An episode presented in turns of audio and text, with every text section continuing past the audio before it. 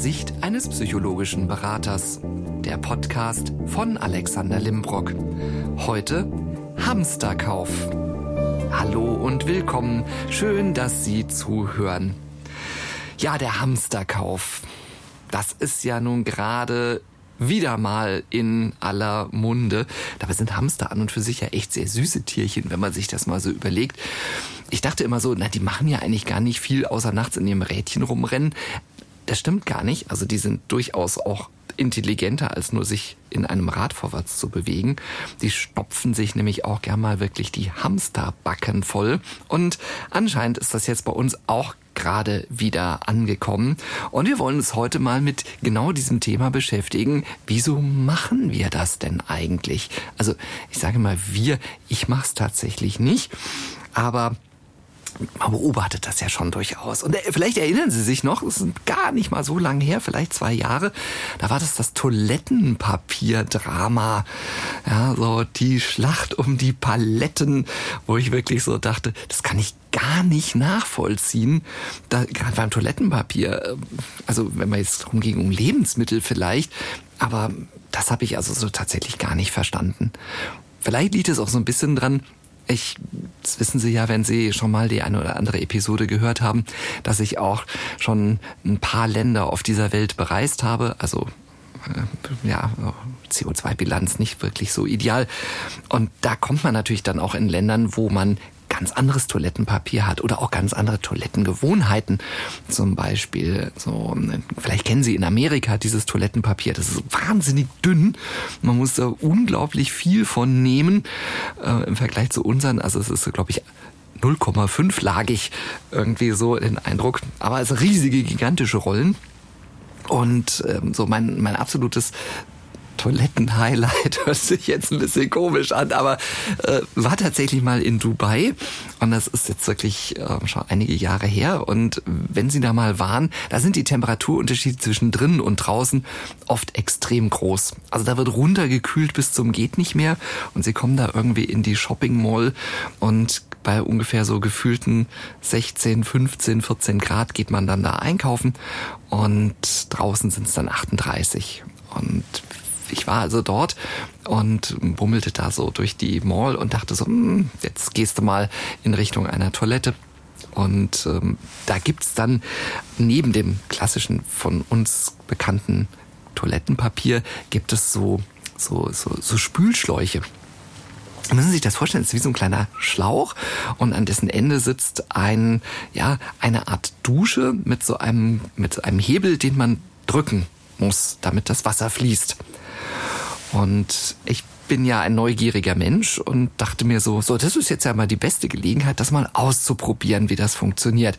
Also mir war klar, man reinigt sich natürlich mit dem Wasser und auch mit der Hand entsprechend. Und ja, was ich halt ein bisschen unterschätzt hatte, war der Druck, der auf dieser Wasserleitung herrschte. Und ich dachte, das ist ein leichtes Plätschern und habe natürlich diesen Hebel volle Kanne direkt runtergedrückt. Ja, also im Endeffekt schoss das Wasser also an allen Teilen von mir vorbei nach oben und mein T-Shirt war also komplett nass. Und ich erinnere mich sehr gut an das Bild, als ich dann ähm, aus der Toilette rauskam und mein Mann mich sah und sagte, wie siehst du denn aus? Sie war tatsächlich schon nass.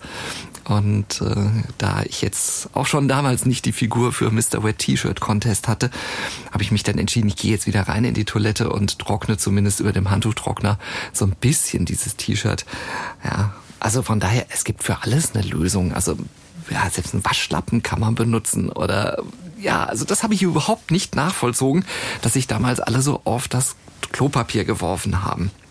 Ich bin da also eher ein bisschen entspannter. Vielleicht hängt es auch damit zusammen, ich habe in den Anfang der 90er Zivildienst gemacht und war freiwillig in der Krankenpflege auf einem auf einer Station in einem Kreiskrankenhaus und habe da eben auch Menschen reinigen müssen und dürfen und habe sicherlich auch so ein bisschen durch meine Colitis, meine Darmerkrankung einfach zu Fäkalien ein bisschen anderes Verhältnis und ähm, finde das jetzt nicht so furchtbar mega eklig.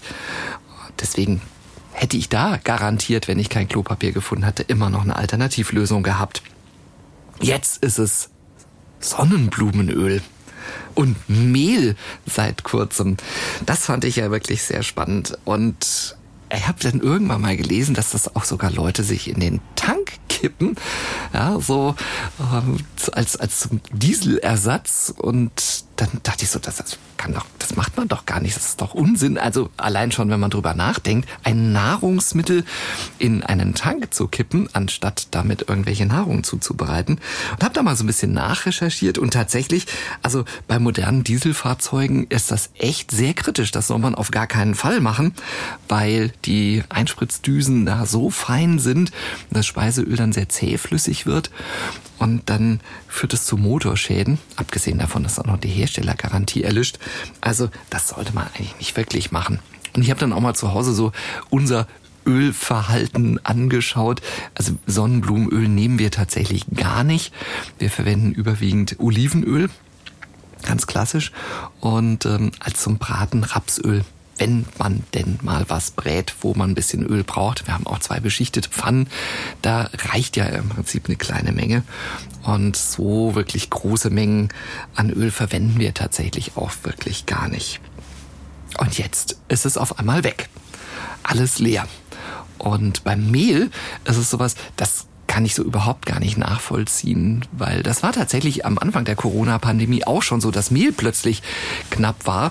Da dachte ich, so viel backen die Leute doch eigentlich wirklich gar nicht selber, sondern die meisten kaufen doch ihr Brot und ihre Backwaren sowieso im Shop irgendwo. Und interessanterweise habe ich kürzlich eine, eine Reportage gesehen über genau dieses Thema mit der Mehlversorgung. Und jetzt halten Sie sich fest, wir produzieren in Deutschland 145 Prozent Weizen. Das heißt, wir decken unseren gesamten Selbstbedarf aus dem eigenen Land.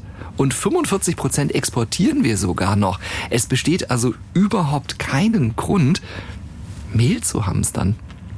Und dann war in dieser Reportage war dann auch noch so das Gespräch von einer Dame, die irgendwie an die 70 Liter Öl derweil zu Hause gehamstert hatte. Ich dachte, wie viel Pommes will die denn ihr Leben lang da vor sich hin braten? Also schon, schon sehr skurril und eben schon ja, wie schrieb meine Schwiegermutter so schön, total verrückt tatsächlich. Ja, wieso machen wir das? Und ähm, ich habe daraufhin ja auch schon mal so mein eigenes Kaufverhalten ein bisschen untersucht und festgestellt, also ja, ich habe zugegebenermaßen auch vor einigen Monaten, als es hieß, dass der Hartweizengrieß die Ernte schlecht ausgefallen ist, ein paar Nudeln mehr gekauft. Ich finde aber Nudeln ist auch immer so mein Notgericht. Also wenn ich einfach gar nichts weiß, was ich essen oder kochen soll, Pasta mit Pesto geht irgendwie immer. Und deswegen haben wir auch immer halt eine, ein paar Nudeln mehr einfach im Keller liegen. Aber ansonsten, ja, das sind alles die Lebensmittel, die man im Alltag verbraucht und auch wirklich verbraucht. Und ich finde das, hatte jetzt auch noch nie das Gefühl, dass ich irgendwie Hunger leiden müsste. Tatsächlich würde mir vielleicht auch mal ganz gut tun, so ein bisschen Intervallfasten wieder. Geht ja jetzt so auf das Frühjahr und die Klamotten werden wieder dünner. Warum hamstern wir? Das Ganze ist natürlich auch ein Stück weit ausgelöst durch die Nachrichten. In den Nachrichten heißt es dann, also das könnte knapp werden. Ja, Konjunktiv könnte. Es ist nicht bewiesen. Wie gesagt, beim Mehl ist es ja völlig irreal. Könnte knapp werden. Senf war auch so ein Thema. So, Senfsaat, wenn das jetzt nicht bald, dann.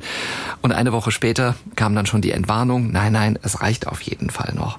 Und das erklärt aber immer noch nicht, weswegen wir dann hergehen und einfach plötzlich die ganzen Regale anfangen leer zu kaufen. Und da sprechen wir in der Psychologie von der sogenannten selbsterfüllenden Prophezeiung haben Sie vielleicht schon mal gehört, diese Begrifflichkeit. Und das ist praktisch eine, eine Schleife, die sich bei uns bildet zwischen der Erwartung und dem Verhalten, was wir dann an den Tag legen.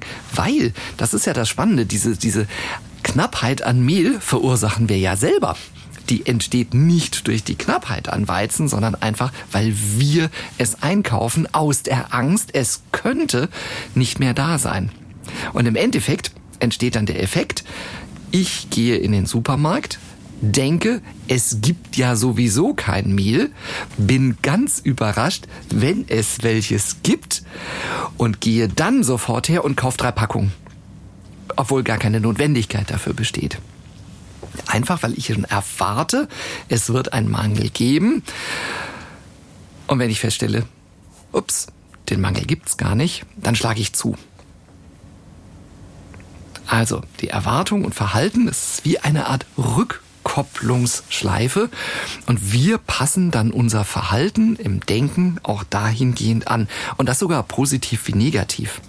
Ich habe mal so zwei, drei Beispiele so aus dem Alltag. Ich bin so ein sehr fröhlich, freundlich, positiv gestimmter Mensch. Also ich gehe gern auch auf andere Menschen zu, lerne auch gern andere Menschen kennen, bin immer auch neugierig erstmal auf andere Menschen. Und manche sind da ja so ein bisschen anders. Das ist so, naja, ah guck mal, es, es wird doch wieder ein furchtbares Gespräch werden. So, und was passiert? Wir gehen in das Gespräch hinein schon mit dem Bewusstsein, das kann ja nur negativ sein und es kann ja auch nur negativ werden. Unterbewusst beginnen wir uns dann auch so zu verhalten. Wir sind nicht mehr positiv gestimmt, sondern sehen in jedem kleinen Satz, was das Gegenüber sagt, schon die Negativität. Und am Ende kommen sie, siehste, habe ich doch gesagt, war ein scheiß Abend. Das, was wir selber prophezeien, erfüllt sich dann auch durch unser eigenes Verhalten. Zweites Beispiel. Gehen wir jetzt mal in einen Bereich. Ich versuche das jetzt mal so zu formulieren, dass wir nachher beim Podcast hochladen keinen Haken unter freizügige Sprache setzen müssen. Ganz bekanntes Thema. Ähm, Angst des Mannes vor dem Versagen im Bett. Ja, und was passiert dann? je mehr Angst jetzt ein Mann davor hat, boah, guck, ich muss jetzt hier sonst wie die Hochleistungen bringen und je mehr man versucht sich, nein, das war, ich lenke mich jetzt mal ab, das, ist, das beschäftigt mich jetzt nicht mehr. Und je mehr man das macht, umso größer wird der innere Stress. Also das Verhalten verändert sich dahingehend, der Prophezeiung aus dem Weg zu gehen, ich werde jetzt gleich versagen im Bett, weil ich nicht gut bin und es wird wieder Stress geben und dann beschäftigt das unser Unterbewusstsein derartig, dass genau das Verhalten, was wir nicht haben wollen, als selbsterfüllende Prophezeiung eintritt. Es funktioniert nicht, es bleibt die Erektion aus, es kommt zum vorzeitigen Samenerguss, alles das, was es da an ja, unangenehmen Situationen für den Mann im Bett geben kann.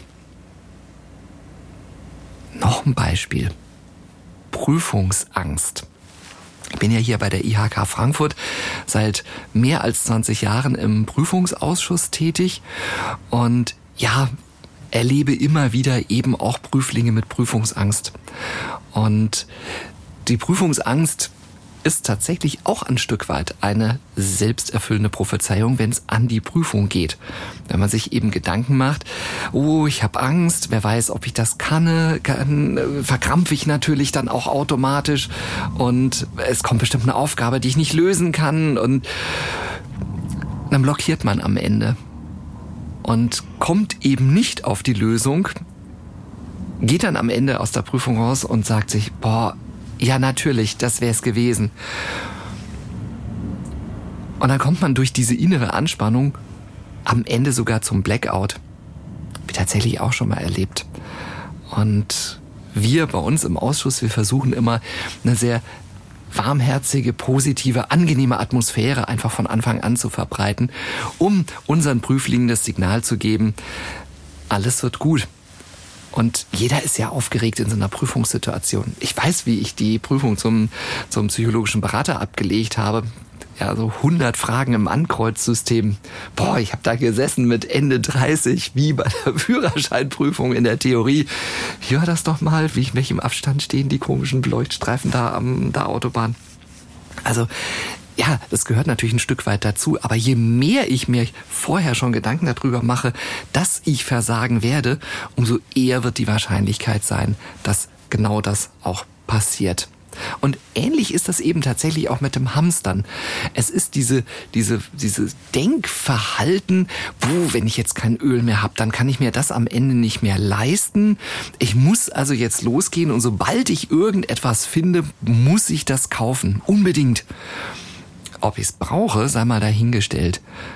Und ja, dann ist der Artikel da und dann stehen da diese schönen, mittlerweile ja leider notwendig gewordenen Schilder. Maximal nur drei Flaschen pro Kunde. Und der Supermarkt bei uns um die Ecke, da, ich, ich fahre dann aus Spaß ab und an mal am Ölregal vorbei und guck so und denk so, ja, der Preis ist auch ein anderer geworden. Ja, war mal irgendwie so 1,09 Euro für den Liter ähm, Sonnenblumenöl und derweil steht da irgendwie bei 2,89. Also, ja, natürlich, klar, wir merken, dass die Ukraine-Krise Einfluss auch auf Inflation, auf Preise beim Benzin haben wir es ja alle am deutlichsten gemerkt. Und da, ja, da sind die Hamsterkäufe dann so ein Stück weit ausgeblieben, außer der Benzinpreis war mal wieder etwas günstiger. Ich habe es beobachtet, dass auf der Autobahn tatsächlich mal langsamer gefahren wurde. Also man hat tatsächlich so ein bisschen gemerkt, der eine oder andere bläst jetzt nicht mehr die Euro hinten aus dem Auspuff raus. Und ja, tut ja vielleicht auch dem, nicht nur dem Geldbeutel ganz gut, sondern auch mal der Umwelt einfach mal ein bisschen hier einen Gang zurückzuschalten. Also der Hamsterkauf ist tatsächlich entstanden bzw. entsteht aus dieser selbsterfüllenden Prophezeiung. Wir müssten es nicht, aber wir tun's. Was kann ich denn jetzt machen, um diese Prophezeiung zu durchbrechen? Denn Sie hören ja jetzt nicht hier zu, um mit mir über Alternativen zu Öl zu philosophieren, sondern wir wollen natürlich auch gucken, was kann man denn machen?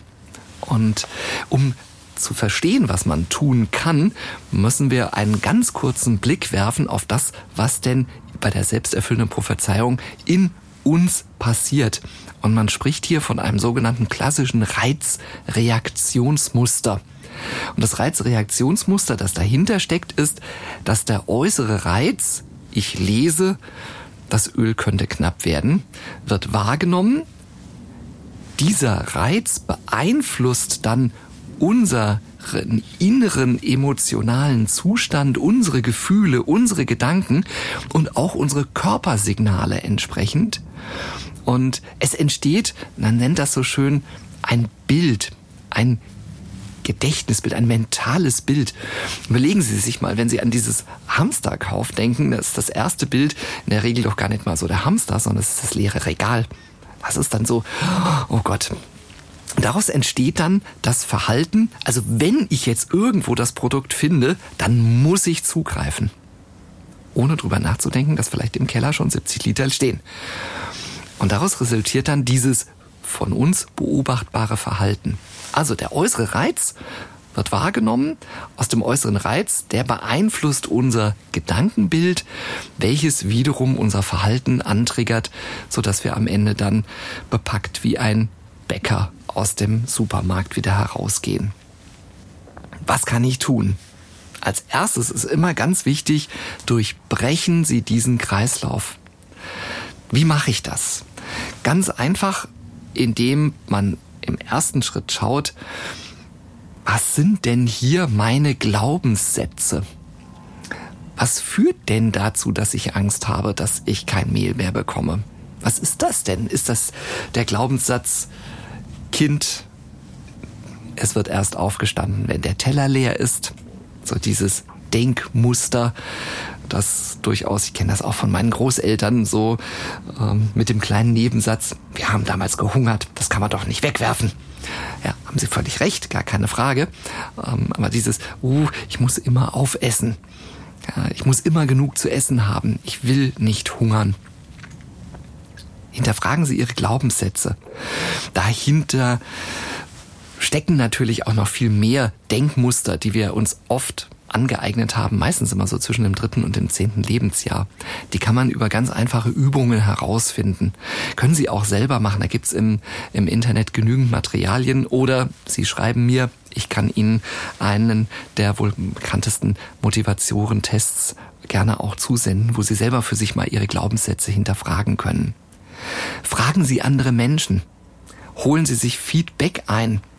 Konzentrieren Sie sich auf Menschen, die positiv sind, die nicht ebenso immer, ach ja, es wird ja alles teurer, ach und es gibt ja das wieder nicht mehr und das wird jetzt bestimmt dann auch bald Mangelware, sondern gehen Sie mit den Menschen aus, die sagen, hey, dann finden wir eine Alternative. Dann machen wir einfach mal das, die einfach nicht problemorientiert, sondern die lösungsorientiert arbeiten. Hinterfragen Sie Ihr Verhalten brauche ich das Produkt eigentlich wirklich? Verändern Sie Ihre Gewohnheiten. Und dazu ist es wichtig, die Gewohnheiten einfach auch mal zu kennen. Zum Beispiel die Essensgewohnheiten. Ich habe ja auch so Essensgewohnheiten. Ich kann beispielsweise ganz, ganz, ganz schlecht an Brezel vorbeigehen. Bin ein absoluter Laugenbrezel-Fan gruselig. Ich weiß, es ist auch nicht so gesund, aber ich esse es einfach extrem gerne. Meistens kombiniere ich dann mit was Gesundem, so wie Couscous-Salat oder Linsensalat oder irgendwie sowas. Aber so eine schöne, knackige Butterbrezel ist schon echt was Feines. Aber gut, wenn es jetzt halt dann irgendwie eine Mehlknappheit gäbe, weil Sie wissen ja nun, es gibt keine, dann könnte ich da auch drauf verzichten. Dann würde ich garantiert auch eine Alternative finden, um davon wegzukommen also von der Brezelsucht würde ich jetzt nicht sprechen, aber es ist manchmal schon so ein bisschen davor. Und ehrlich, das ist wirklich so, wenn ich mal in ein anderes Land fahre, keiner macht die so gut wie wir. Ist tatsächlich so. Also ich habe schon viele durchprobiert, ob, die, ob da knatschig, wie auch immer. Ja, selbsterfüllende Prophezeiung. Es kann in dem Land ja überhaupt gar keine guten Brezel geben und genauso sind sie dann im Endeffekt auch. Also versuchen Sie, um aus dieser Spirale, diesem Rückkopplungseffekt, dieser Schleife herauszukommen, als erstes mal eine Analyse der Ist-Situation. Wieso denke ich denn eigentlich so? Können Sie übrigens auch im Supermarkt machen. Muss man halt mal einen Moment stehen bleiben, vielleicht nicht unbedingt mitten im Gang. Aber denken Sie mal drüber nach. Ist es wirklich notwendig, das Produkt jetzt zu haben? Und lassen Sie sich auch nicht verrückt machen von den Medien, die vielfach im Konjunktiv dann eben schon etwas prophezeien, was dann am Ende möglicherweise so gar nicht eintritt. Und dann hamstern Sie auch nicht mehr. Es sei denn, Sie haben selber einen Hamster und brauchen das Futter für den. Und dann macht es Sinn. Oder Sie wollen wirklich mal einen Hamster kaufen. Denn dann ist es ein echter Hamsterkauf und nicht so wie die bepackten Lebensmittelläden. Weil, jetzt habe ich die Tage gelesen, dass ein, ein, ein Wirt tatsächlich die Pommes frites von der Speisekarte genommen hat, eben wegen der Knappheit. Und dann habe ich so kurz überlegt, also ich mag Pommes frites schon auch echt gerne, aber es ist so ein Nahrungsmittel, da könnte ich ehrlicherweise auch drauf verzichten. Vielleicht tut das auch mal unseren Gewichten ein bisschen gut auf die frittierten Sachen zu verzichten. Übrigens Kartoffeln brauchen wir uns auch überhaupt keine Sorgen zu machen. Wir produzieren weit, weit mehr Kartoffeln in Deutschland, als wir tatsächlich überhaupt verbrauchen im Alltag. Also kommen Sie jetzt bitte nicht auf die Idee und horten Sie Backofen Pommes frites. Das ist überhaupt nicht notwendig. Gönnen Sie sich lieber eine Portion Gemüse. Oder machen Sie es wie ich wir bauen jetzt Gemüse im Garten der Schwiegermutter selber an. Jetzt so ein Gemüsebeet angelegt und das ist der erste Schritt so ein Stück zur Eigenversorgung. Allerdings Sonnenblumenöl können Sie bei uns nicht bestellen. Das habe ich mir nämlich mal durchgelesen, wie man das macht. Das ist relativ aufwendig.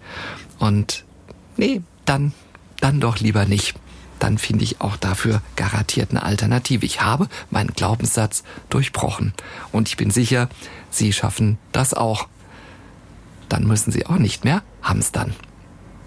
Übrigens, so abschließend, den Podcast gibt's tatsächlich jetzt etwas mehr als ein Jahr.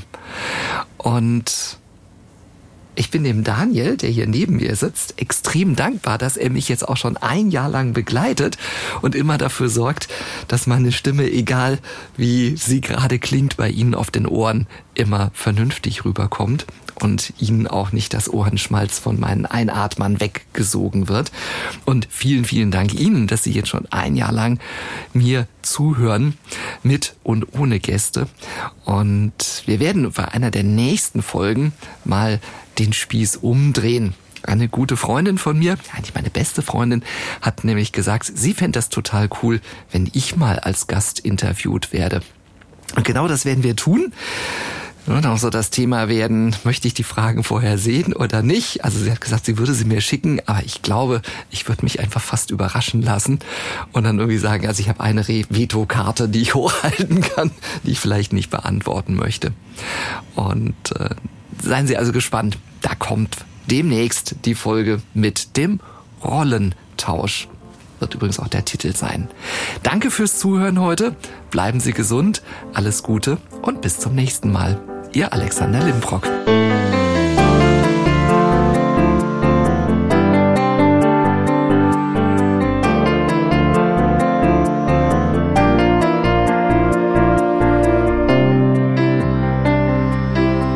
Musik komponiert und programmiert von Simon Schepp. Aufnahme und Ton Daniel Cohn.